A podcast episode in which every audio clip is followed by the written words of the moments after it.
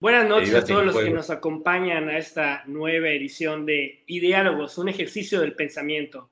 En esta ocasión eh, estaremos hablando de temas muy relevantes que han estado sucediendo a lo largo de esta semana, bueno, a lo largo de los últimos meses. Y me gustaría presentar a mis compañeros eh, que nos tenemos en esta ocasión. Tenemos un invitado que es eh, Daniel Rocha. Tenemos justamente, como siempre, a Gustavo Herrera, a José Ureña y a Heriberto Villegas. Quisiéramos en esta ocasión, eh, bueno, un pequeño paréntesis, la primera vez que estamos transmitiendo directamente a YouTube y en teoría deberíamos estar transmitiendo también en Facebook. Eh, si no, entonces hago esta aclaración por si ven alguna, eh, algún contratiempo, pues es la primera vez que estamos transmitiendo ambas al mismo tiempo, ¿no? Y pues bueno, más que nada quisiéramos empezar con lo que ha estado sucediendo con esta pequeña batalla o guerra que hay entre el INE y que hay justamente entre lo que viene siendo eh, Andrés Manuel López Obrador. Eh, ya que, como empiezan las elecciones, pues el INE ha dicho que las famosas mañaneras eh, pueden ser consideradas, o más bien para ellos, están siendo consideradas un acto de proselitismo, y por lo cual le ordenó al Ejecutivo que las cesara. justamente hoy, en la mañana, en la mañanera, eh, dijo Andrés Manuel que él considera eso una censura tajante y cobarde y que justamente presentaron un recurso de inconformidad ante el Tribunal Electoral para que no los vayan a censurar. Me gustaría eh, conocer la opinión de ustedes, me gustaría iniciar con la opinión de Heriberto, tú que tienes experiencia en esos temas eh, electorales, es un, un programa como La Mañanera, ¿es un acto de proselitismo o no? Sí, primero tenemos que identificar eh, qué representa la mañanera, ¿no? O las mañaneras, estas conferencias matutinas que pues, arrancaron desde que este sexenio está en marcha. La realidad es que las mañaneras han constituido una herramienta de comunicación política sumamente importante para el presidente de la República. Además, yo considero que ha eh, constituido una parte estratégica para posicionarse o monopolizar hasta cierto punto la opinión pública. Es decir, en los medios de comunicación hablamos a favor o en contra de las mañaneras, pero siempre hablando de las mañaneras. A tal grado de que el discurso de oposición, eh, pues prácticamente no tiene la misma resonancia o la misma, eh, el mismo estatus que logra el presidente de la República con, con esta estrategia de comunicación que a mi entender ha sido muy efectiva, eh, al grado tal de que no, hoy por hoy, a mitad del sexenio, no podemos ubicar, o al menos es mi percepción, una figura política de oposición eh, que pudiera ser eh, contrapeso o medianamente contrapeso a la figura del presidente. Es decir, las mañaneras, eh, a mi entender, es una herramienta y un dispositivo de comunicación bastante importante de gobernabilidad y de manejo de la opinión pública. Ahora, dicho este antecedente, ¿qué vemos en las mañaneras? dos cosas fundamentalmente. Una, sí es importante decir que efectivamente se comunican acciones gubernamentales, programas de gobierno y demás. Es decir, cumple esa función eh, propiamente técnica, por decirlo de alguna manera. Sin embargo, no es lo único que se promueve o se difunde en las mañaneras. En las mañaneras también encontramos pues la grilla, ¿no? El debate político. Las mañaneras constituyen una arena en donde se habla de los fifís, se habla de los conservadores, se habla de, la, de los adversarios políticos, ¿no? Entonces, eh, pues también seríamos ingenuos si pensamos que las mañaneras no constituyen eh, un elemento que pudiera incidir en eh, las preferencias electorales, ¿no? Eh, como último apunte, yo diría que Morena es AMLO, ¿no? A mi entender. gran parte de la, del éxito electoral que hubo en, en, las urnas en la elección anterior, pues se debe a, a la figura del presidente Andrés Manuel López Obrador, en ese sentido, pues se entiende la postura del régimen de querer eh, continuar con este ejercicio de comunicación que, insisto, no seamos ingenuos, yo considero que sí tendría una repercusión en, eh, en las preferencias electorales, ¿no? Eh, esto lo dejaría como, un, como, un primer, este, como una primera aproximación al término y en una segunda aproximación me gustaría platicarles acerca de la, del andamiaje electoral, ¿no? De toda, de toda esta legislación que pues reglamenta las mañaneras que reglamenta, perdón, eh, estos eh, lapsos en los que se suspende la propaganda gubernamental previo a una, a una jornada electoral. Entonces, eso me gustaría eh, anteponerlo, o bueno, mejor dicho, platicarle una segunda intervención eh, para que analicemos si esta postura de línea realmente es una, es una improvisación o tiene un sustento legal que pueda pues darle legitimidad. Básicamente, bueno, yo igual lo que veo un poquito, las mañaneras es un instrumento como que para dictarle a la prensa eh, de qué van a hablar, ¿no? Es como que un poquito de esa, como que la intención, bueno, desde mi punto de vista, no sé, eh, tú qué opinas, Daniel, eh, ¿cómo, ¿cómo ves ese tema de, lo de las mañaneras? ¿Cuál es tu opinión? ¿Sirven, no sirven? ¿Con qué objeto? Sí, el, la mañanera es un fenómeno mediático que sucede en México que le ha dado incluso poder a muchos medios de comunicación que han, que han surgido de YouTube, de Facebook, más que nada de YouTube, gente que incluso ha valido sus suscriptores a nada más retransmitir la mañanera, replicar, o sea... Como Lord Molécula. Como Lord Rodilleras o Molécula, como quieran llamar. Este, y, y, básicamente es, es, es un medio por el cual, creo que tú lo dijiste, Alan, es dictarle a la prensa de qué hablar. Es como AMLO pone el pan sobre la mesa y ahora sí, sírvanse. De esto voy a hablar, esto opino de los fifís, los conservadores, de lo que quieran, ¿no? a lo mejor otro periodista, incluso, que de alguna manera está criticando el trabajo, pone por ahí en pantalla detrás de él qué es lo que dice tal medio, qué es lo que dice el Universal, qué es lo que dice el financiero, y de ahí se sirven los demás, ¿no? Para poder este, se sirve con la cuchara grande para poder tener de qué hablar. Eso es la mañanera, básicamente. ¿Qué tan funcional es? ¿Qué tanto ha servido como un ejercicio de comunicación gubernamental? Eso es de cada quien. Eso creo que es, de alguna manera, no se ha llevado a cabo, a mí, en mi opinión, como debería de ser. Un ejercicio democrático en el cual el presidente de la República esté comunicando, ¿no? ¿Qué está sucediendo en el país? ¿Cuáles son las acciones a tomar? Y de ahí, pues cada quien que hace la mano, ¿no? Alguien que no esté de acuerdo, de alguna manera, que, que va a decir, oye, ¿sabe qué? Tengo duda en esto, ¿no? ¿Qué, ¿A qué se refiere? ¿No? ¿Por qué llevaron a cabo tal una u otra cosa? Y creo que eso no se ha llevado tanto a la práctica. Entonces, sí es como que el, como que el medio de un solo hombre, ¿no? Que dicta qué, qué está pasando en el país y eso es lo que creo que de alguna manera al INE no, no, le parece. Se sustenta del hecho de, no sé muy bien la ley, no sé cómo lo dice exactamente la constitución, pero se agarra de que es una especie de propaganda gubernamental. No está como tal constituido, no ha habido un precedente, pero se da a entender. Yo creo que sí.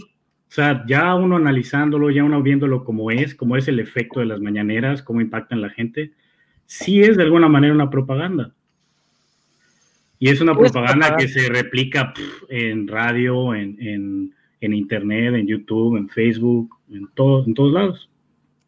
Pero vamos, es, es, propaganda, macho, no, no vengamos con, con esas cuestiones de sanidad de, de, lenguaje, ¿no? Es propaganda, hay que decir las cosas con su nombre, porque pretextando la transparencia, desde luego que impone la agenda y insulta a personajes, y pues todo menos transparencia, inclusive ese lugar de ejercicio de gobierno, porque hay cosas que ni siquiera han platicado antes los miembros del gabinete y les da comandos, les da órdenes, inclusive pues tienen que obedecer y simplemente decir que sí porque no tienen ni siquiera espacio de diálogo.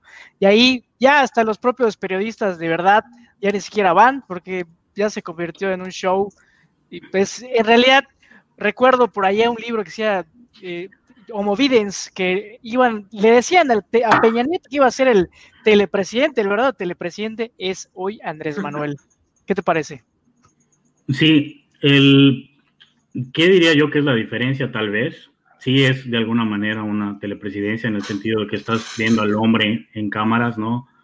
Y lo replica. No, sé, no sé, exactamente, y ahí sí resuélvame la, la duda, yo aquí no lo veo, obviamente, por obvias razones. Yo estoy en otro país, para el que no lo sepa, yo vivo en, en la Tonta, Texas, en Estados Unidos. Y este, entonces no, no tengo un canal, no de tele abierta, por el cual lo pueda ver, más que en los medios eh, en internet. No sé cuál es el canal, la verdad desconozco. Yo, yo, vivo en México y no te preocupes, nunca lo he visto ni lo veré. Sí, también, también eso es muy cierto. O sea, no es. Claro, se, se, dice, se dice que es como que la. O sea, igual hay que, hay que ser ciertos, ¿no? O sea, se dice que tiene mucha exposición mediática, sí tiene mucha exposición mediática, pero pues la realidad es que digo, alguien que no le interesa verlo, no lo ve, o sea, no, no sabe la hora y no va a poner la tele a, esa hora, ¿no? Pero de todos modos, lo que, lo que se influye es que luego todos los medios están replicando la broma del día que se pusieron a Benito Bodoque o, el meme. o X eh, babosada, ¿no? Claro, yo creo, yo creo que eso es lo que sobresale de las mañaneras. Eh, es el motivo por el cual de repente yo me he asomado y las he visto. Yo no las veo, no, realmente no las veo. Estamos al día 22 de enero del 2021. Si empezó el primero de, que de diciembre del 2018, sácale pluma, ¿cuánto ya va? ¿Cuántas transmisiones de la, de la conferencia de prensa llamada Mañanera ya van? ¿no? Pero, eh, para mucha gente no le interesa, ya están pues ya cansados, ¿no? O sea, no lo vas a ver diariamente. De repente algo brinca, que si algún reportero dijo algo chistoso, que si alguien se convirtió en meme, ¿no? O pusieron allá a justiciar a alguien. Eso es lo que brinca y de repente hace que la gente se interese y lo vea, ¿no? Eso ha sido la mañanera, en resumen. Realmente la mañanera es el, yo me atrevería a decir que es el único éxito palpable que tiene el presidente. es, es, el equivalente al, al Twitter de Donald Trump, porque con ese ya maneja todo lo que va a pasar durante el día, durante la semana el problema, que por allá estaba viendo algunos comentarios en, los noticieros, es de que dicen que el efecto que causa es bajarle un poco o un mucho el, al nivel de debate, porque estamos hablando de Benito Bodoque, estamos hablando de, sí, o sea, cosas que no tienen sentido cuando debemos estar hablando de la pandemia, de la economía, de la inseguridad. Para él, o sea, la persona López Obrador es un. O sea, es, que es la perfecta fábrica de, de cajas chinas. O sea, cuando hay, hay, algo, el avión. Luego hay otra cosa, eh, los Oya, que por cierto ya ni dice nada. Pero se, pone a, criticar a Loret, y ¿qué tiene que ver cuando hay cosas más importantes? O sea, esa, esa cosa, eh, bueno, ya lo decía el, este cuate Goebbels, el ministro de la propaganda de la Alemania nazi, que la propaganda y la mentira dicha mil veces se hace verdad pues es su espacio para decir mentira y mentira y la propaganda pues de algún modo penetra sobre todo en la mente pues, de, sus seguidores y siempre está usando a los demás. Entonces ahí realmente no hay un espacio de crítica, ni de debate, ni de diálogo, es un monólogo y los demás se dedican a escuchar. Sí, sin embargo, tengo mis, mis, ahora sí que mis sentimientos encontrados porque he oído por allá que dicen que si tuviéramos una oposición más robusta, en lugar de verlo como algo malo, lo podrían ver como algo bueno porque muchas de las cosas que pasan allá o son medias verdades o son datos no comprobados o son mentiras deliberadas. Una persona o un grupo de personas que pudiera de alguna manera aprovecharse de eso, se podría ir a los cuernos de la luna, si quisiera. Pero como dicen, tenemos tan moralmente derrotada a la oposición que no hay nadie, no hay nadie que salga a levantar la mano y decir, me voy para el 24. A lo mejor de acá pues, sale el siguiente, viene desde Texas, Daniel, para... Híjole, es que eso que dices es muy cierto, o sea, sin duda alguna. Eh, ojalá tuviéramos una, una oposición de nivel como para de repente pararse y decir, oye, ¿sabes qué? Esto es ridículo y realmente tomar acción en ello. El problema es que sigue, siguen pecando de lo mismo. O sea, el presidente se presenta ante cámaras, dice algo, ¿no? Eh, dicta la agenda, los, los, medios se alimentan de ello y lo que logran, digamos, como rezongar o cuestionar o, alzar la voz, no tiene tanto eco. O sea, no hay un nivel de réplica o, no hay un nivel de, respuesta por parte de la oposición que lo ponga contra la realidad de decir, oye, ¿sabes qué? No, o sea, no, hay, no, no, no hemos visto un momento en que se tope tan, tan, tan contra pared por algo que haya hecho o dicho la oposición. Y por eso tiene todo el carril para decir, hacer y deshacer. O sea, no ha habido. Pero lo, interesante del caso, que lo hubiera, de verdad. Lo interesante del caso concreto justamente es que fue el propio Andrés Manuel que se quejó del cállate chachalaca, ¿sí te acuerdas? De Fox.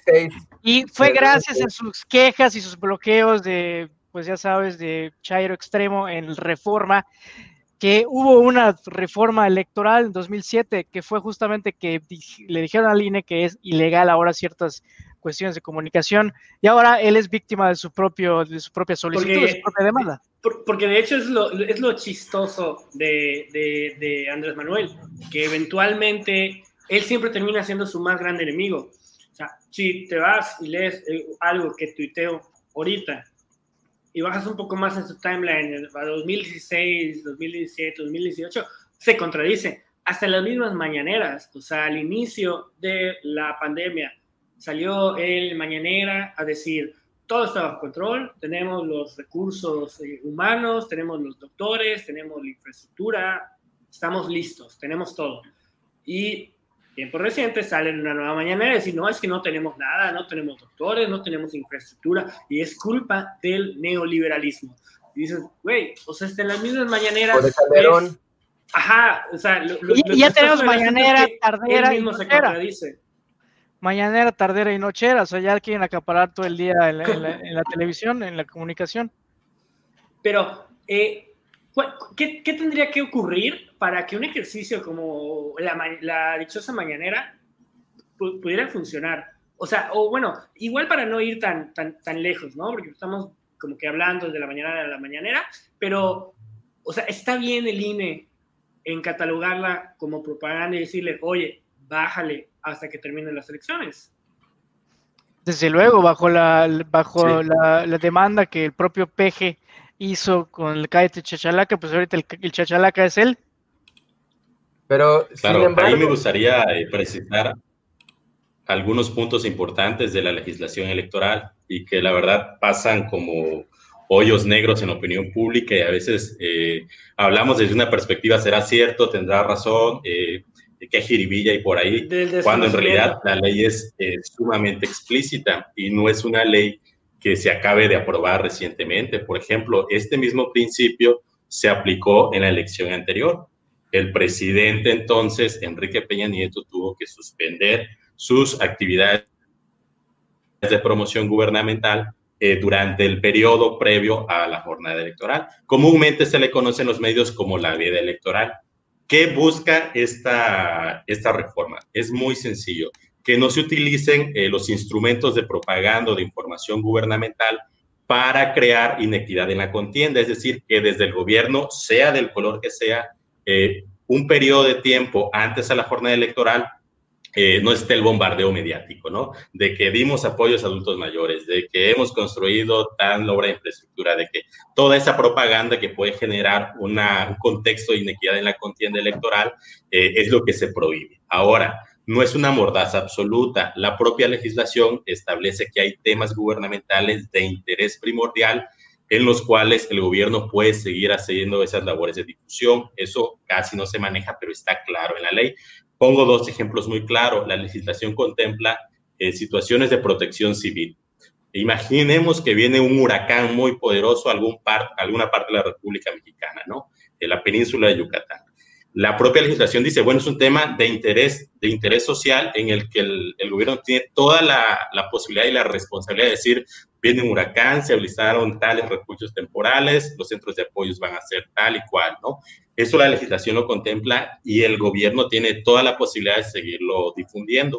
Otro aspecto muy importante son los temas de salud pública, ¿no? O de seguridad pública. En este contexto de pandemia en el que estamos viviendo, muy posiblemente, por ejemplo, las conferencias de las 7 de la, de la tarde, pues se seguirán eh, difundiendo. En ese sentido, no hay una mordaza rajatabla, por decirlo de alguna manera.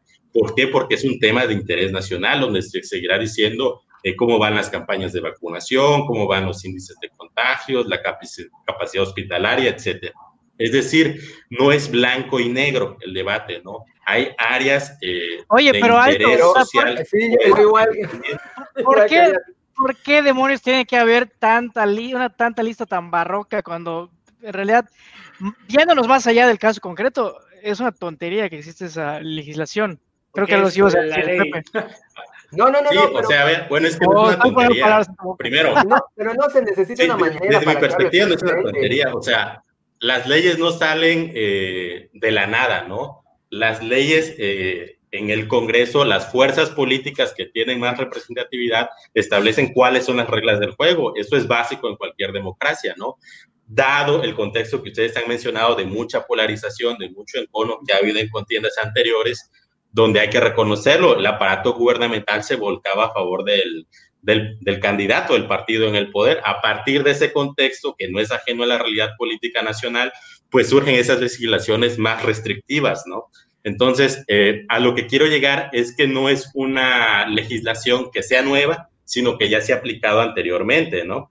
Y también no es una legislación que esté eh, enfocada únicamente, por ejemplo, a Morena, sino es a los partidos políticos en general y no solamente para el gobierno federal, gubernaturas o alcaldías también entran en esta legislación. es decir, hay gobernadores del PAN, del PRI, del Movimiento Ciudadano, de PRD, de todos los colores que quieras, que tendrán que acatar también esta normatividad. Es decir, un periodo previo al día de la elección, eh, no se utilizarán esos instrumentos de difusión gubernamental para inclinar la balanza hacia un medio u otro. Lo que me gustaría precisar también es que, eh, pues, ser árbitro no es fácil, ¿no? En este caso, el árbitro electoral. Pero tú, mencionaste hasta un día antes de la elección. Eh, no, la, la, veda, electoral, la veda electoral empezaría un periodo el 4 de abril, el 4 de abril, y, y acabaría, según tengo entendido, hasta el 2 de junio. Ah, ok, tienes la fecha, perfecto, ¿no? a, mí, a mí hay algo que, Entonces, que, lo eh, que más me preocupa del tema de eh, el INE contra la mañanera y, y, todo ese rollo es que olvidemos, aunque suene curioso, olvidemos un momento la mañanera, si es buena, si es mala, si debe seguir o no debe seguir. Eh, el INE hace valer la ley, y de ahí AMLO, que casi no le gusta hacerse la víctima, empieza a hacerse la víctima, empieza a decir que es censura, bla, bla, y toda su legión eh, de apoyadores empiezan a pedir la cabeza de eh, Lorenzo Córdoba.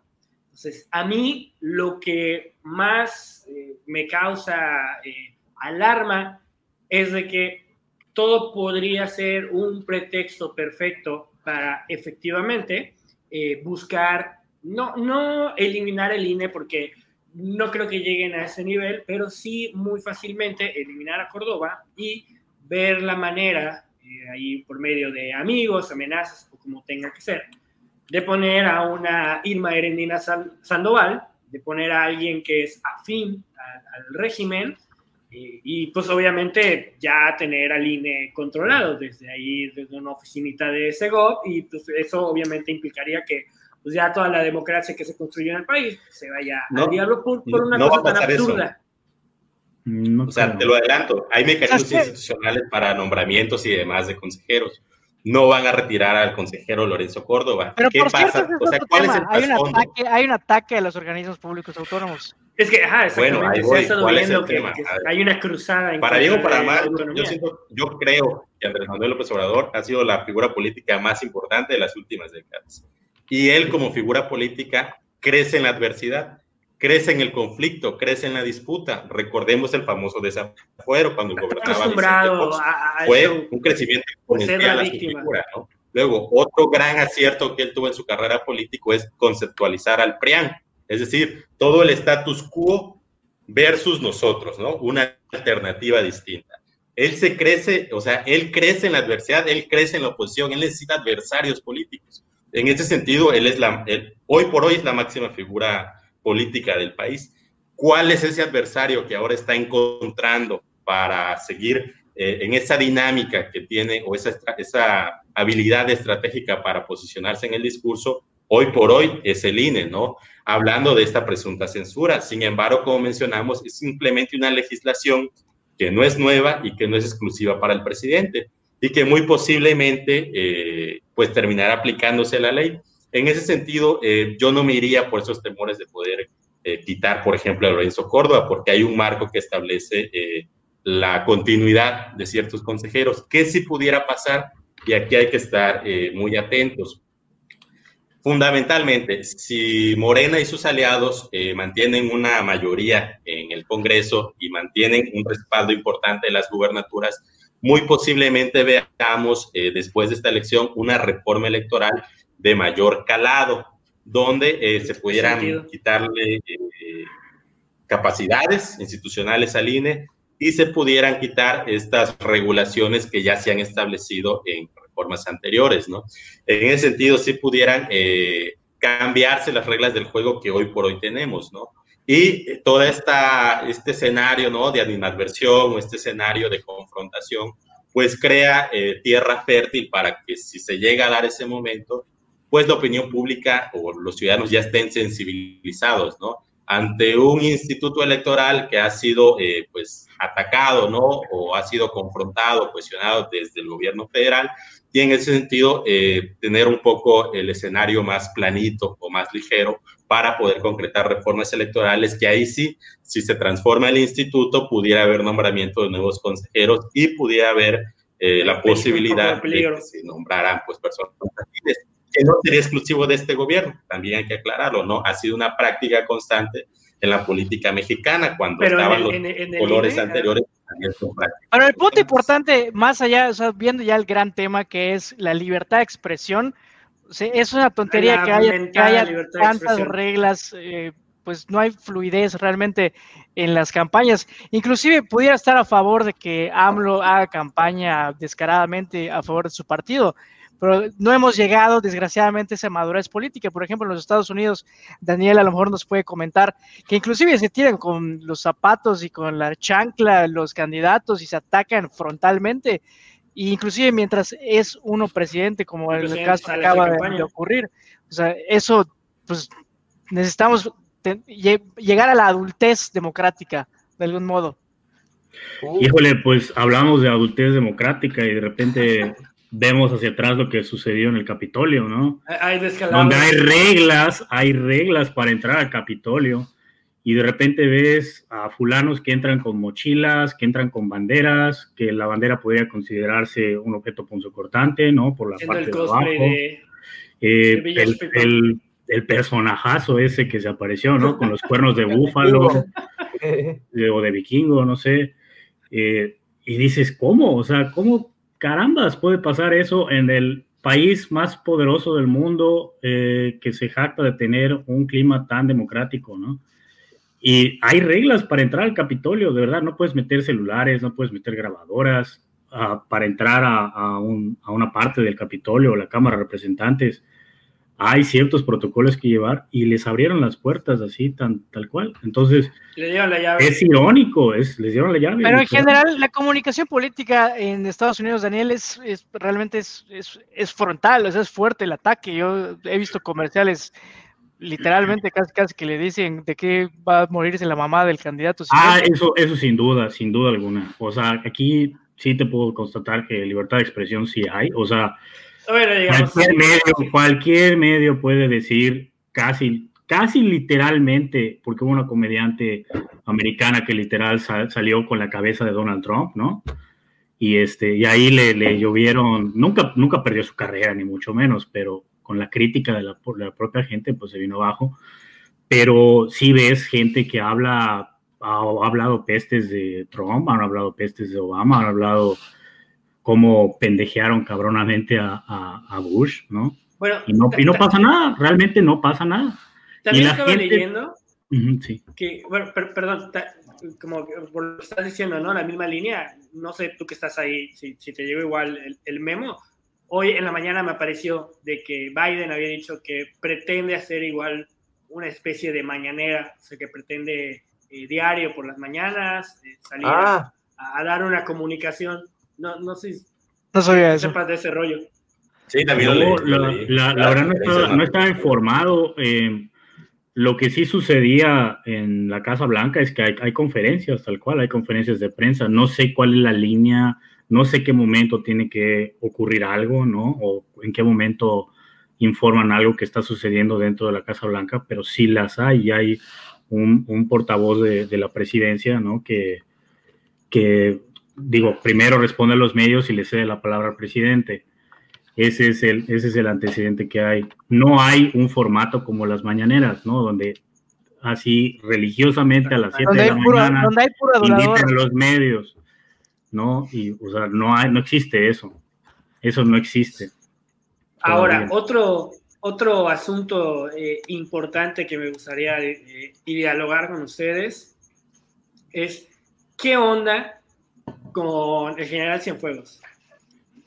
Sí, O sea, justo, eh, justo en volviendo punto porque- en los 30 minutos. Qué bueno que Exacto. empiezas ahora. Por- por- por- porque aparte, o sea, igual en el tema, o sea, ese es otro ejemplo, ¿no? De cómo las mañaneras, en general, todo el gabinete eh, se, se- se contradice, ¿no? O sea, teníamos Ebrard diciendo que era suicidio político, sino lo investigaban y ahora resulta que lo exoneran y no solo, bueno, no lo exoneran, pero deja- dejan de investigar, eh, porque no hay suficientes pruebas, y, pero por si no fuera eso suficiente, eh, lo convierten en asesor externo eh, de la Sedena actualmente. No, no, espérame, te interrumpo ahí. eh, de hecho, era algo que ¿Cómo iba a fue? comentar. No, hay un antecedente de hace, te lo, te lo voy a leer básicamente. Es un decreto que se emitió en 1976 que de alguna manera justifica, está, estaba basado en la constitución política de los Estados Unidos mexicanos, en los artículos 14, 16 y 123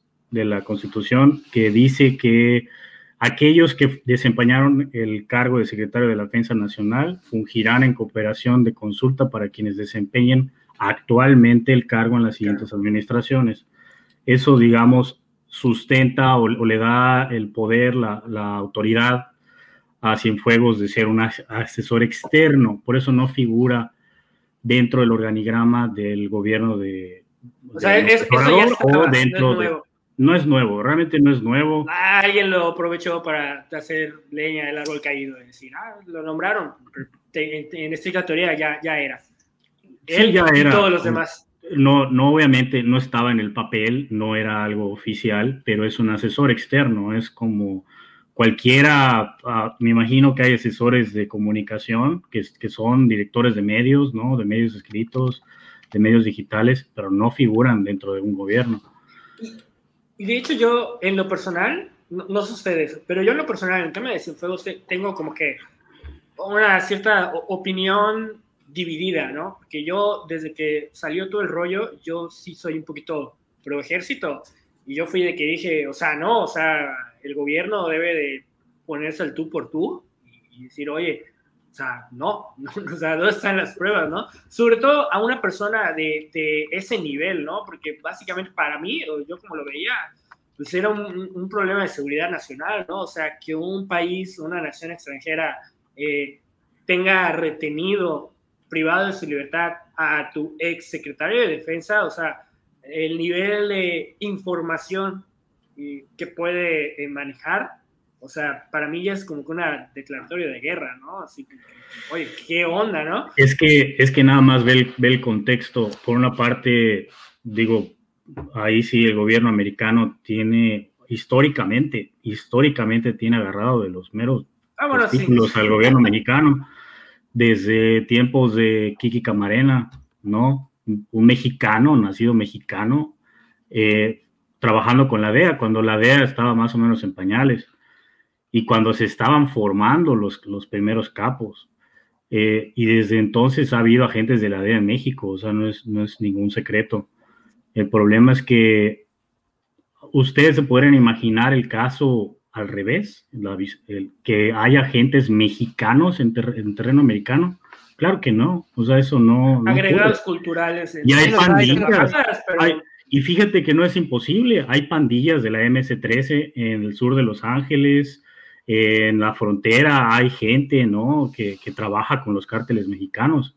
Pues sería de interés nacional que hubiera agentes mexicanos. Tendría en lógica Unidos, incluso. Y no ocurre. Sería parte de la cooperación. No existe. Y sería parte de una cooperación bilateral entre ambos gobiernos.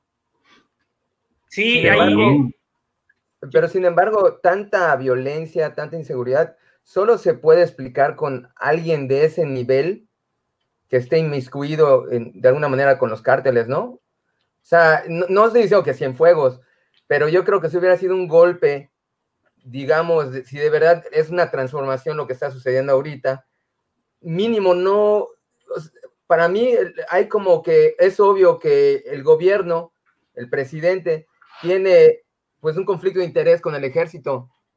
prácticamente son sus albañiles preferidos. Que ahorita son los que están construyendo. Son los albañiles, los que nos, limpian ya mero el, el, trasero a los funcionarios.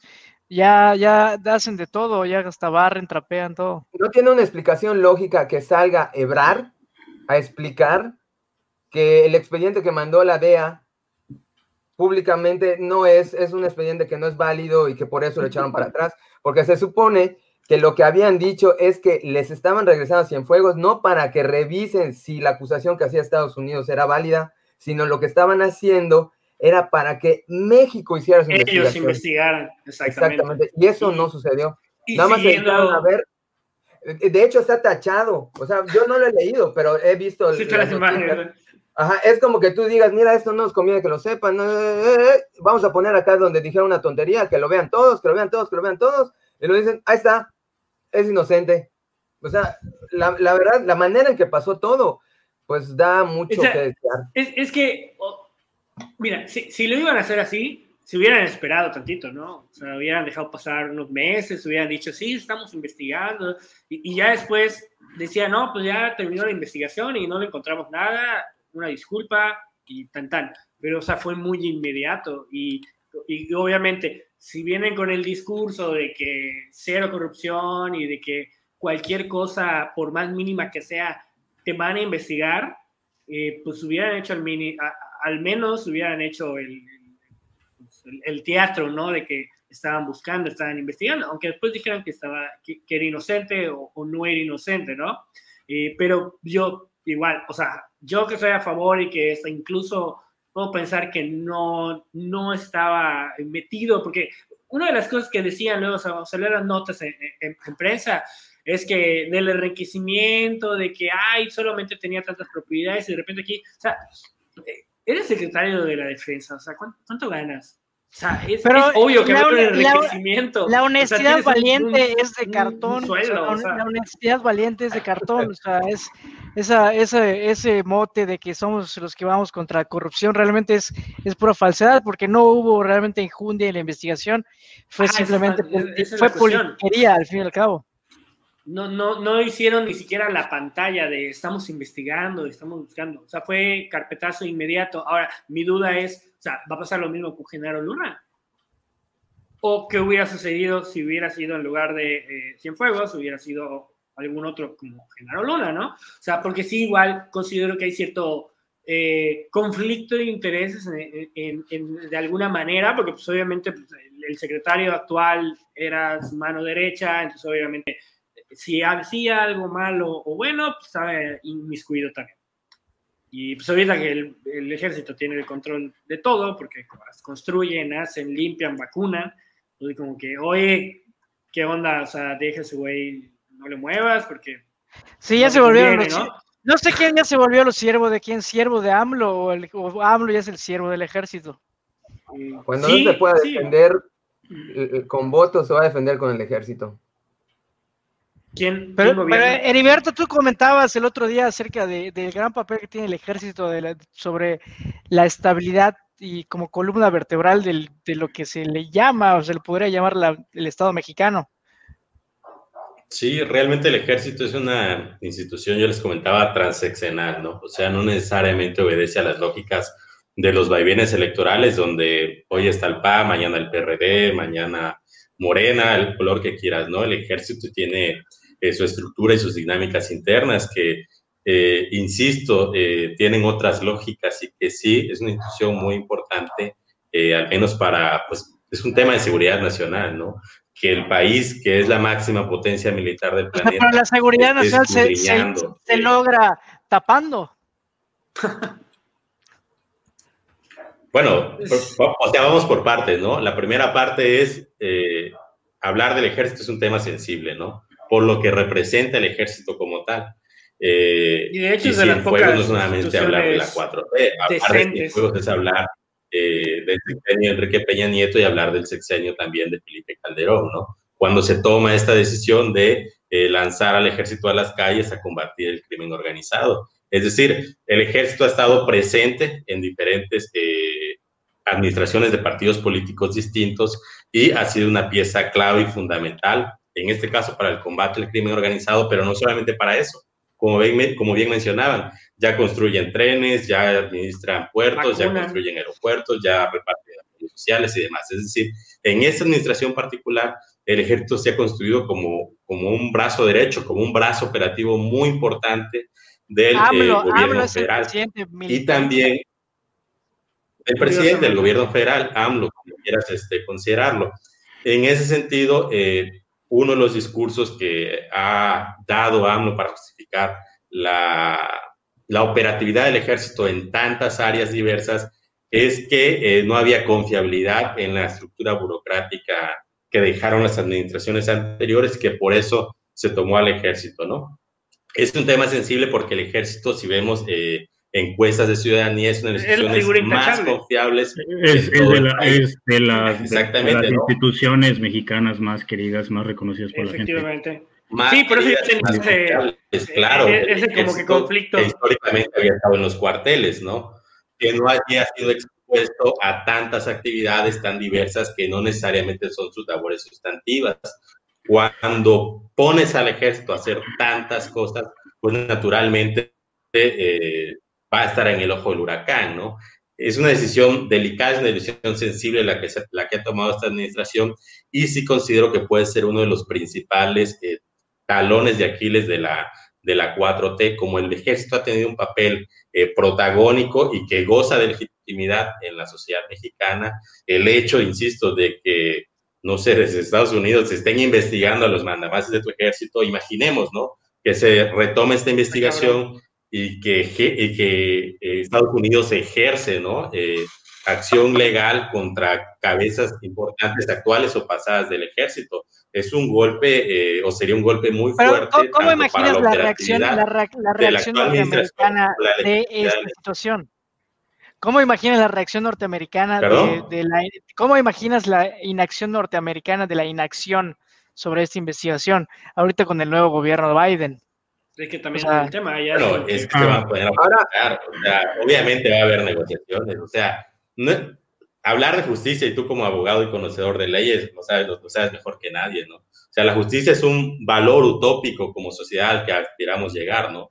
Pero hay muchos trasfondos, muchos intereses y muchas posturas que son negociables. Muy seguramente cuando se pongan a platicar el presidente Andrés Manuel y el presidente Biden, van a poner eh, sus líneas rojas, van a decir, mira, de aquí para acá esto no es negociable, de aquí para allá eso no es negociable, estas son las fichas de dominó donde podamos intercambiar algunas posturas. Y en la impunidad no es negociable. Eh, eh, yo considero que la 4 va a poner el tema del ejército como una salvaguarda importantísima, donde pues no, donde no te inmiscuyas, ¿no? Prácticamente le diría eh, al presidente estadounidense. Basta ver también que el presidente estadounidense va a tener pues una, una carta fuertísima para negociar o para imponer a las, a las autoridades este, mexicanas. Yo creo que va a pasar por un tema de negociación muy importante eh, y si se logran esas negociaciones, pues va a haber una mayor estabilidad, ¿no? Si no llega a haber mucha chamba, Marcelo.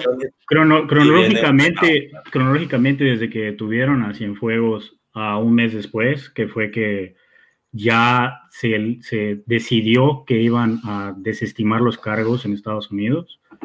Es cuando ya México recibe la estafeta y al mismo tiempo trascendió eh, que Reuters, bueno, Reuters dio a conocer, o supuestamente por una fuente anónima cercana del gobierno, que era una moneda de cambio. Se iban a devolver a Cienfuegos y lo iban a, bueno, se le iban a ceder a, a México que ellos aplicaran la justicia, ¿no? de la manera que fuera, para poder investigar a un narco, que tengo entendido que es el mismo narco con el cual tenía nexos eh, Cienfuegos. Cartel del H2, H2. El, H2, el H2 es su personaje, hay al H9, creo que es su tío. Sí, sí. Entonces, eso supuestamente. Sobrinos del H9. No hay, una, no hay una versión oficial, desde luego, pero ese supuestamente es la razón por la cual Estados Unidos le regresa a Cienfuegos, para que haga eso, haga eso México. Entonces, sí es interesante lo que mencionaron de qué va, qué va a pasar ahorita con el cambio de mando, ¿no? Eh, entrando, bueno, ya estando en funciones Biden, ¿qué va a pasar con esa negociación? ¿De qué manera se la van a devolver a México? ¿De qué manera le van a insistir? ¿De qué manera eh, lo van a presionar? Eso es algo que hay que seguir muy de cerca, porque algo va a pasar, algo va a pasar. Hay que tomar en cuenta que igual fue en fast track, una semana antes que tomara el poder, sí, que Biden fue que lo liberaron. En política las coincidencias no existen. Literal, hay que sacar. Tal vez fue por el agradecimiento de AMLO de no reconocer el triunfo de Biden. Las casualidades, sí. Eh, Pero fue, fue creo que es muy superficial esa. O sea, o sea yo creo que sí son cosas muy, o sea, muy de fondo que se negocian, ¿no? Más allá de un reconocimiento Pero vamos, temporal al, menos el, asunto nos, deja entrever algo que ya sabemos todos, que, pues que hay colusión de los altos no con, el crimen organizado y, el tamaño de la penetración que tiene el, crimen organizado en las instituciones mexicanas, inclusive la más sagrada que o más venerada que es el ejército, y eso sí es, sí es fuerte. Sí, en caso de que sea real las acusaciones. Claro, son presuntas investigaciones hasta ahora. Es lo, que se dice, ¿no? presuntas, pero no tengo dudas. Todos son inocentes hasta que se demuestre lo contrario, pero la manera en que están actuando tan fast track, tan rápido. Sí, es muy. Sí, está padera, está padera. ¿no? Sí, la, manera en lo que, la forma en lo que dices, ¿por qué? Nada de qué pensar. Lo mismo que pasó con los Oya, ¿no? Cuando bueno, yo, yo tengo muchos amigos adoradores. Y ya no dicen ni pío. Lo vieron como un logro de la 4T, pero los Oya, ah, creo que después de que dijeron lo de Pío, a la semana Pío Obrador. El hijo de, este cuate del narco, luego el Bester, luego los Oya, luego Pío, luego Cienfuegos. Ya, pues, no, hay, no hay honestidad valiente, es honestidad de cartón. La, prima. Retomando lo que acabas de decir, este, Gustavo, me gustaría plantearles una pregunta a los cuatro, hilando los dos temas, ¿no? Como contexto, yo creo que la bandera política electoral del combate a la corrupción fue eh, parte del, del, marketing político así estelar en la campaña anterior que le dio un triunfo arrasador a Morena. Él, nosotros vamos a combatir la corrupción. Yo creo que sí, muchos indecisos o mucha clase media que no necesariamente compraba el discurso de primero los pobres, vieron en esta eh, apuesta de cero corrupción, porque todos reconocemos que sí es un, una problemática social. que no les iba a temblar la mano. Dicho, dicho esto, tendrá, podría tener alguna repercusión en la elección de este año, de mediados de este año, o eh, esa figura política muy importante que representa Andrés Manuel López Obrador en las mañaneras y en su muy estilo particular de comunicar y de gobernar, eh, podrá ser una especie de paraguas ante estos cuestionamientos y Morena podrá mantener eh, cierta mayoría o cierta solvencia o cierta ventaja de cara a las siguientes elecciones. ¿Cobra factura o no el tema de corrupción, impunidad, o se mantiene eh, Morena con estas habilidades comunicativas y de gestión de riesgos que ha tenido el, presidente Andrés Manuel López Obrador. Pues aquí habría que ver quién asume, ¿no? ¿Quién, quién asume el riesgo, quién asume la responsabilidad, de alguna manera tomar, tomar a la palabra, ¿no? Al presidente y decir, oye, es, un problema, es un problema real la corrupción. Bueno, lo vamos a, combatir, lo vamos a enfrentar de esta manera, de una y otra forma. O sea, quien, quien se tome el, tiempo, quien se tome el, riesgo, ¿no? De alzar la mano y decir, oye, ¿sabes que Ese va a ser uno de los ejes eh, transversales de mi gobierno. Yo creo que podría tener ahí el Bueno, ese era AMLO y ya pues resultó un fiasco. La, la, pregunta es, o sea, la pregunta es esa, o sea, ¿realmente alguien va a asumir esa responsabilidad o, de nada más lanzar el tema, oye, sí queremos hacer el combate el, tema, el tema es lo de manera correcta. hay un hueco gigante. no, de alguna manera dar la razón a AMLO de que sí es un problema enorme la corrupción en México, que sabemos que lo es, tomar la palabra, agarrar ese tema de, de, manera de que ese, es, ese es un eje de mi gobierno, que o será un eje de mi, mi gobierno, ¿Lo hará alguien, alguien del combo PRI, PAM, PRD, MC, etcétera, etcétera? O sea, esa es la pregunta. Es que, ¿quién se hace publicidad negativa? Yo creo que nadie dice, viva la corrupción. Todos dicen, estamos en contra de la corrupción. Pero la pregunta acá, ¿cuánto tiempo va a ser nada más colgado del hilito de nada más las mañaneras que va a poder sustentar? Cada, vez más delgado. Cada vez más pequeñito que está atacando a la corrupción, cuando ya él mismo ha salido tantos en, el gabinete, tanta gente o tantos cercanos a él, y situaciones como la de Cienfuegos, Lozoya y muchos que se han presentado no han procedido. Y yo veo, pues se puede medir, de hecho eso es medible en Twitter y en las redes sociales, la felicidad del pueblo, como, ah, y cuando no pasa nada, como los hashtags y todo caen. ¿Por qué? Porque de alguna manera estás jugando con los sentimientos de la gente. Pero sabes que hay algo, hay algo que no estamos tomando en cuenta, que, que, los siervos de AMLO van a estar aplicando vacunas y ese va a ser un pretexto para generar pues mayores simpatías. O sea, yo pienso que el tema corrupción a lo mejor va a pasar a segundo plano. Sí, se, va a manejar como la, la, salvación, ahora sí, la salvación de México, en el sentido de que la, la gente va a relacionar que la vacunación fue gracias a, a él, a su figura, y al partido, y no tanto gracias a, pues, al, gobierno, ¿no? yo creo que esa va a ser su carta. Lo del combate a la corrupción se va a incrementar conforme vengan las elecciones, porque ya que se defina, bueno, ahorita hasta el momento solo Anaya es el único que dijo, yo voy a ir, pero pues, dijo, falta ver si, si el PAN lo va a dejar. pero en el momento que ya se definan quiénes van a ir por la presidencia, es cuando se va a intensificar el ataque, eh, eh, el combate a la corrupción, porque entonces van a empezar a atacar, a lo mejor no directamente a los candidatos, pero sí a los aliados o los que estén en sus equipos, de que, ah, o sea, todo, está planeado, o sea, Andrés Manuel es una persona muy inteligente, aunque todos se jacten de que no, es una persona muy... Sí, yo, yo, yo, creo que ahí es el, el error de muchos, eh, pensar que, que es ingenuo, pensar que de repente no hila, ¿no? Ciertas palabras. Es, es, un escudo. Es un escudo y lo hemos visto sin fin de personajes, sin fin de funcionarios públicos, de presidentes. O sea, siempre alguien le juega al pendejo, ¿no? De alguna manera, y de repente prueba que no lo es, ¿no? Me queda clarísimo, por ejemplo, que Salinas era un tipo... el verdadero combate a la corrupción es con instituciones y con leyes. O sea, en Estados Unidos está un gran ejemplo. A pesar de los pesares con Trump, pues se detuvo y ganó la democracia. O sea, eh, ese es el verdadero combate a la corrupción. Y AMLO no está construyendo instituciones, está destruyéndolas. Es, está es Mira, voy, a, voy, a, tratar de unir dos temas en, e, en este momento, lo mejor posible. Eh, instituciones. Las instituciones americanas, si uno ve las que han sido creadas en México, por ejemplo, el, INE, ¿no? Es, es joven, eh, tiene desde el 94, básicamente.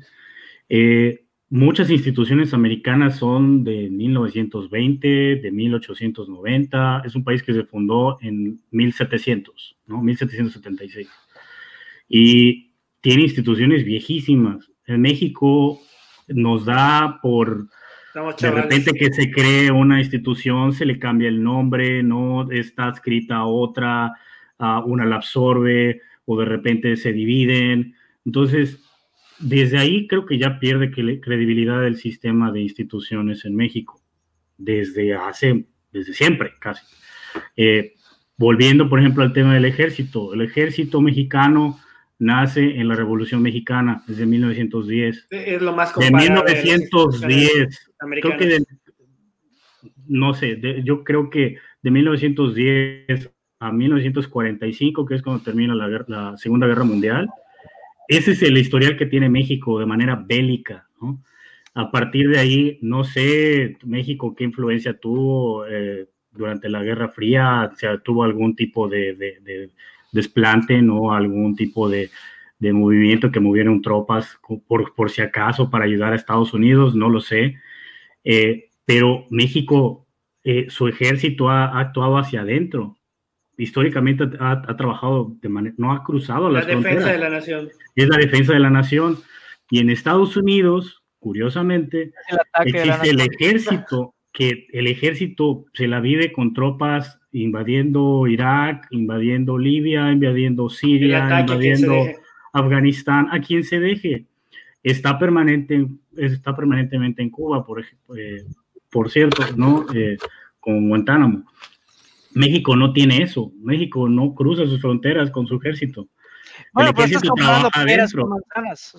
yo, lo sé, pero, pero por poner ejemplos, ¿no? Por, por, de, de, acuerdo al sapo, la, la pedrada. En México, ese es, lo que tenemos, es nuestra realidad. Entonces, el ejército mexicano actúa hacia adentro, ¿no? Y en Estados Unidos, el, el ejemplo que tiene, o, o, la institución que tiene que trabaja así, es la Guardia Nacional. Esa es la institución que tiene. Es la que trabaja adentro, es la que resguarda en caso de algún amotinamiento muy, muy grande, ¿no? Que requiera más allá de la policía o un atentado civil, un acto terrorista, son los que entran. Eh, y el ejército no, el ejército lo vemos normalizado en las calles desde años atrás, lo vemos eh, con sus retenes, ¿no? Estos puestos fitosanitarios, no sé cómo le llaman, ¿no? Que, que los ponen, los quitan a placer. Esa es la realidad. Sí, se le da mal uso al, ejército. Se le da un más, mal uso. Y ahorita peor. Ahorita peor, ¿no? A construir. los humillan, literalmente llegan a lugares, los humillan, los encierran, le quitan sus armas, horrible. Es, es trágico, es trágico como país que, que esa sea la idea que tenemos del ejército. Porque no Pero la, idea es ir hacia más, es ir a construir esas instituciones y una vez que se construyen llega un demagogo como AMLO y las destruye. ese, es realmente el problema.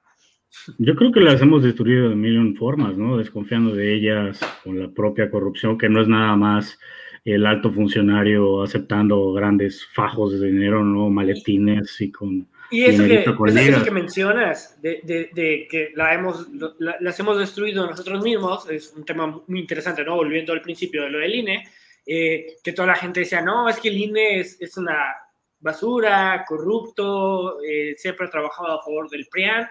Oye, ¿cómo puedes decir eso? O sea, si eso fuera cierto, eh, no tendríamos a Andrés Manuel en la presidencia. O sea, si el INE fuera un organismo controlado por el PAN y el PRI, la mafia del poder o la antigua mafia del poder, pues, o sea, no estaríamos viviendo eso. O sea, ahorita estaría José Antonio Mito, estaría Naya o, alguno de esos dos, ¿no? Entonces, ahí tienes, o sea, en esa parte sí tienes mucha razón, de que nosotros mismos las hemos eh, destruido con, con ese discurso, pero que es un con, discurso con nuestra propia desconfianza, con nuestra propia desconfianza las hemos hecho mierda, ¿no? Desgraciadamente. Efectivamente, ¿no? pero... Me gustaría, ahora sí que ya ahora siguen en, las rondas este, de conclusiones. Sí, ya para... Eh, el tema justamente del INE como institución, pues es el árbitro, ¿no? Para que todos entendamos, en un partido de fútbol, si marca el penal, va a venir una mentada de este lado y si no marca el penal, va a venir una mentada de este otro lado, ¿no? Y lo estamos viendo ahora y lo mencionaron en el tema de las vacunas. Ya está eh, algunas voces de oposición diciendo, no es posible que este, el gobierno federal se esté aprovechando del tema de la vacunación para posicionarse de cara a las elecciones. Y están cuestionando al INE y dicen, oye, ya van a surgir esos discursos. INE, por favor, eh, que el gobierno federal le baje dos rayitas al tema de difusión y la promoción de la campaña de vacunación. Es decir, ya desde la oposición hay un cuestionamiento al árbitro, ¿no? Y también desde el gobierno vamos a estar viendo exactamente lo mismo, que ya lo estamos viendo. Es decir, árbitro electoral, ¿por qué me pones una mordaza, no? Cuando en realidad solamente es la aplicación de una legislación que no es nueva. Es decir, el INE como tal, eh, yo considero que va a estar en el ojo del huracán en los próximos meses y creo que también es importante como ciudadanos no caer en posturas tan, tan radicales, ¿no? Ni comprarle todo a un bando, ni, comprar, ni comprarle todo a otro bando, sino mantener justamente estos diálogos que nos permitan ver eh, las diferentes perspectivas, las diferentes posturas y eh, pues en función de eso eh, ir teniendo nuestras propias conjeturas o conclusiones. Insisto, el INE tiene por su propia sustancia, por su propia función, una, una actividad, una función bastante complicada, ¿no? Porque es completamente cuestionada y constantemente cuestionado por los adversarios que se disputan nada más que el que el poder político, ¿no? Entonces, en ese sentido, la invitación sería seguir manteniendo estos diálogos y estar abierto a diferentes perspectivas y posturas sin caer en, radicalismos. Sí, yo creo que para allá vamos, yo creo que para allá vamos, este tipo de espacios uh, realmente fomenta, ¿no? El intercambio de ideas. Y hay, así como aquí, hay muchos ejemplos y, y benditas redes sociales, ¿no? De alguna manera, permiten que esos espacios se vayan creando a la par de los medios oficiales, de los que son completamente lineales, ¿no? Horizontales, que, que tienen un, que tienen de alguna manera una agenda, tienen una línea. Acá podemos hablar de lo que sea, ¿no? En, aquí en muchos otros espacios se está haciendo y para allá vamos. Yo creo que eventualmente esa realidad nos va a alcanzar a todos y, va a permitir que sean así de democráticos los espacios. va a repercutir. todo esto lo va a absorber, va, va, a absorber a instituciones como el INE, como otros, o sea, metafóricamente hablando, obviamente. bueno, chavos, este, aprovecho brevemente para agradecer este espacio, la invitación, sobre todo. Gracias a ti por acompañarnos. Y me despido. Ahorita sí, mis. Gracias por acompañarnos. Gracias, Daniel. Mis deberes de esposo me llaman. Y, les agradezco gracias, mucho. Daniel, la verdad. Un saludo, un saludo un gusto que estuvieras por aquí. Mucho gusto, Daniel. Perfecto. Mucho Daniel. gusto, este, no, José. Daniel, y saludos. Que, tenga, que tengan bonita noche. Igualmente. Gracias por acompañarnos. Gracias a ustedes. Bye, bye. Y pues bueno, de hecho, ya eh, se acerca nuestro final. Eh, muchas gracias a toda la comunidad por habernos acompañado en esta ocasión. Eh, nos gustaría, sobre todo, es muy importante que dejen sus comentarios, nos subieran en las redes, estuvieron apareciendo aquí abajito, en TikTok, en Instagram. Nos encuentran como Diálogos Podcast, en YouTube como Diálogos con acento y en Facebook también. Y estaría muy padre que ustedes igual nos pudieran retroalimentar, nos pudieran poner qué temas les gustaría que pudiéramos estar analizando y tratando. Y si alguien quisiera participar, pues igual eh, hay micrófono abierto.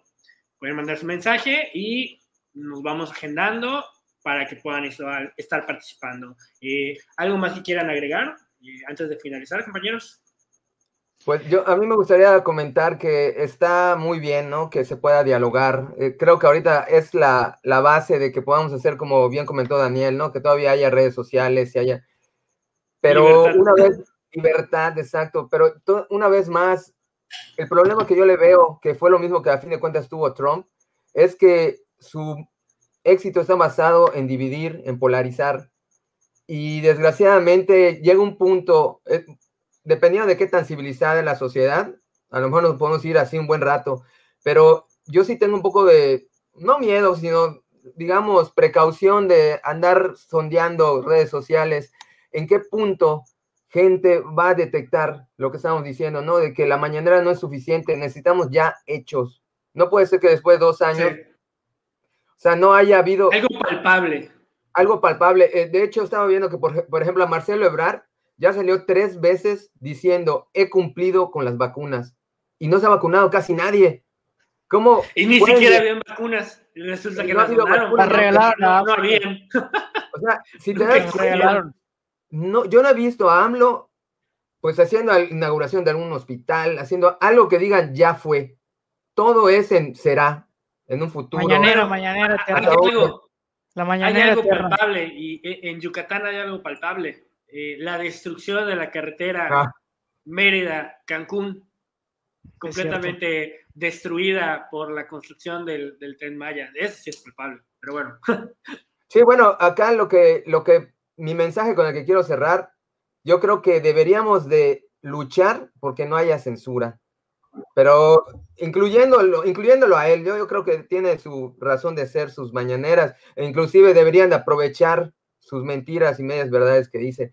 Pero esto, esto, que podamos hablar y podamos charlar y podamos intercambiar ideas es magia y esperemos que siga así y esperemos que la polarización nos lleve a otro punto. Sí, se caso. de acuerdo. Excelente. Sí, solamente, solamente comentar, estoy muy de acuerdo con todo lo que dice Pepe. Siempre es mejor más libertad, más y más libertad, más libertad de expresión, más libertad para dialogar. Y pues nos vemos en la próxima semana. Perfecto. Sí, de hecho, ah, bueno, antes, ahorita, ahorita vamos contigo, Heriberto, pero sí, como, lo que comentabas, a lo mejor para no agarrar la ley tan a rajatabla, eh, literal que nomás le digan, mira, continúa con la mañanera, pero nomás no, no me toques este, este este tema, y ahí, ahí muere, ¿no? Así como que ni tú ni yo. O sea, sigue dando tu speech, pero estos temas no te pases de lanza, evita eh, comentarlos y todos felices. A lo mejor podríamos ir por algo así. No sé tú qué opinas, Heriberto, ya para cerrar. Sí, yo creo que va por donde tú dices, o sea, va a haber una negociación, eh, a lo mejor ciertos temas o la misma transmisión que no sea íntegra, sino que sea eh, parcial, o sea, alguna negociación va a haber como para ir, este, pues bajando los ánimos y justamente que el día de la jornada electoral pues se llegue en un ambiente lo más eh, propicio posible, ¿no? No olvidemos que estamos en un contexto de, pues, de pandemia y, algunos especialistas están previendo que justamente la, la afluencia a las urnas, la participación ciudadana, pues sea menor en esta ocasión por este contexto, ¿no? A lo mejor ese sería, pudiera ser tema para, para otra plática y también por ahí me queda una espinilla de que hablamos mucho de libertad de expresión eh, pero antes que hablar de libertad de expresión, tenemos que hablar de libertad de pensamiento, ¿no? Hasta dónde realmente estamos pensando nosotros mismos y hasta dónde realmente los pensamientos que repetimos son eh, los que vemos en los medios de comunicación con agendas hegemónicas o son eh, la formación que tuvimos en una escuela que obedece a un sistema y a ciertas lógicas, etc., ¿no? Entonces yo creo que por ahí hablar de libertad de pensamiento antes que libertad de expresión es prioridad. parte, parte también, este, una condición sin la cual no se da otra, ¿no? y bueno, ya para cerrar, como siempre, un gusto platicar con ustedes, invitar a quienes nos escuchan y nos acompañan, si tienen algún tema o quieren participar, eh, pues las cámaras y los micrófonos están abiertos, es una comunidad para dialogar y todos somos bienvenidos. Es correcto. Y como dijiste, y ya cerrando, antes de expresarnos, hay que pensar, para que valga la pena. Muchas gracias a todos por acompañarnos. Que tengan una excelente noche.